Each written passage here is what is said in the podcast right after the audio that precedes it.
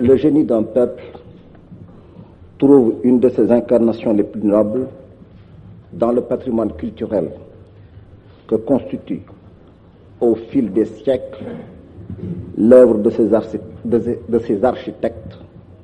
de ses sculpteurs, de ses peintres, graveurs et orfèvres, de tous les créateurs de formes qui ont su lui donner une expression tangible dans sa beauté multiple et son unicité. Or, de cet héritage, où s'inscrit leur identité immémorable,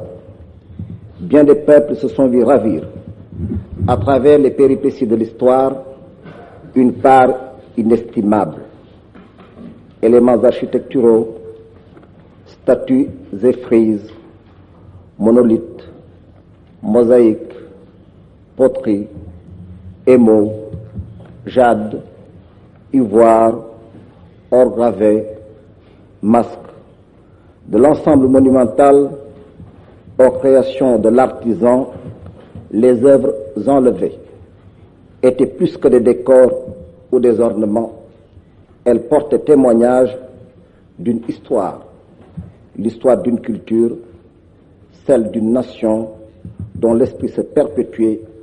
se renouvelait en elle. Les peuples victimes de ce pillage, parfois séculaire, n'ont pas seulement été dépouillés de chefs-d'œuvre irremplaçables, ils ont été dépossédés d'une mémoire qui les aurait sans doute aidés à mieux se connaître eux-mêmes, certainement à se faire mieux comprendre des autres. Aujourd'hui,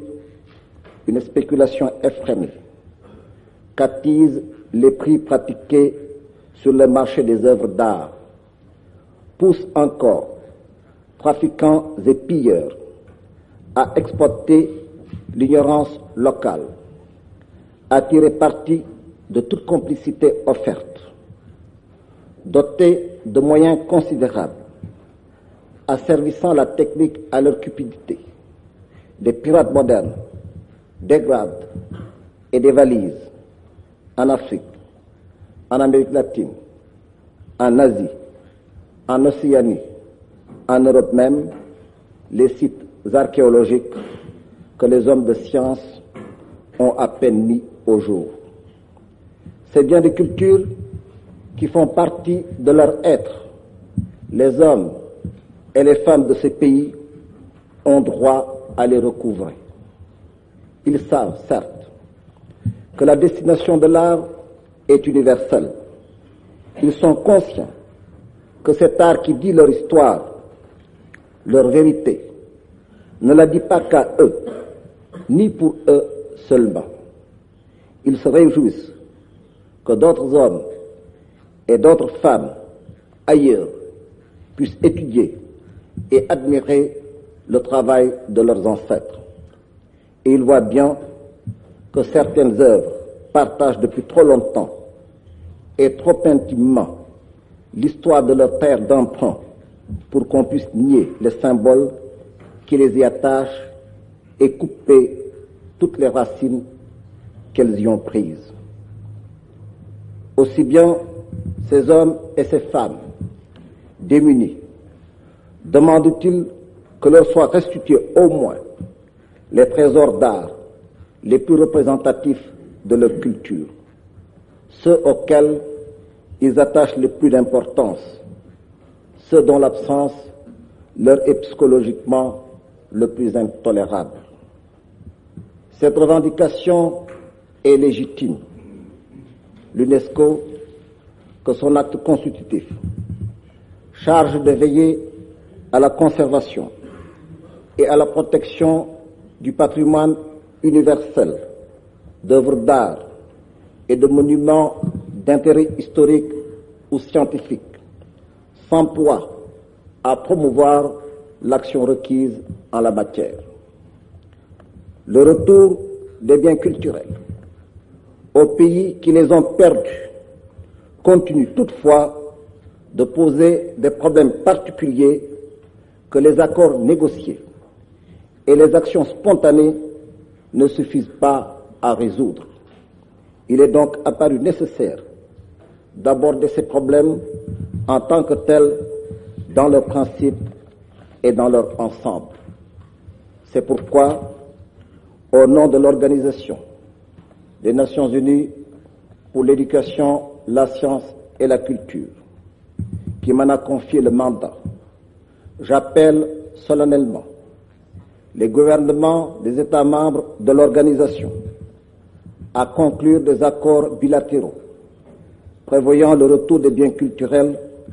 aux pays qui les ont perdus, à promouvoir, prêts à long terme, dépôts, ventes et donations entre institutions intéressées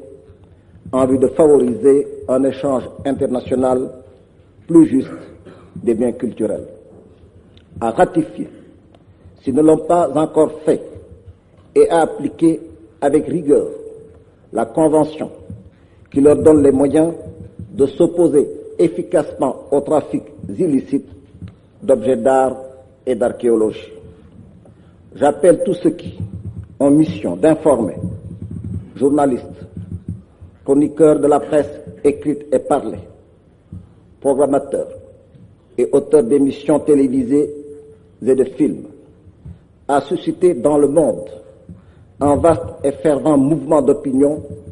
pour que le respect des œuvres d'art se traduise chaque fois qu'il le faut par le retour de ces œuvres à leur terre natale. J'appelle les organisations culturelles et les associations de spécialistes de tous les continents à contribuer à la formulation et à l'application d'une éthique plus stricte de l'acquisition et de conservation des biens culturels et à la révision progressive des codes déontologiques professionnels en la matière, s'inspirant en cela de l'initiative du Conseil international des musées. J'appelle les universités, les bibliothèques, les galeries d'art publiques et privées et les musées qui ont les collections les plus significatives à partager largement les biens qu'ils détiennent avec les pays qui les ont créés et n'en possèdent quelquefois même plus un seul exemplaire. J'appelle aussi celles de ces institutions qui détiennent plusieurs objets ou documents semblables à se défaire au moins d'un objet et à le renvoyer dans son pays d'origine pour que de jeunes générations ne grandissent pas sans avoir jamais eu la possibilité de voir de près une œuvre d'art ou une création artisanale de qualité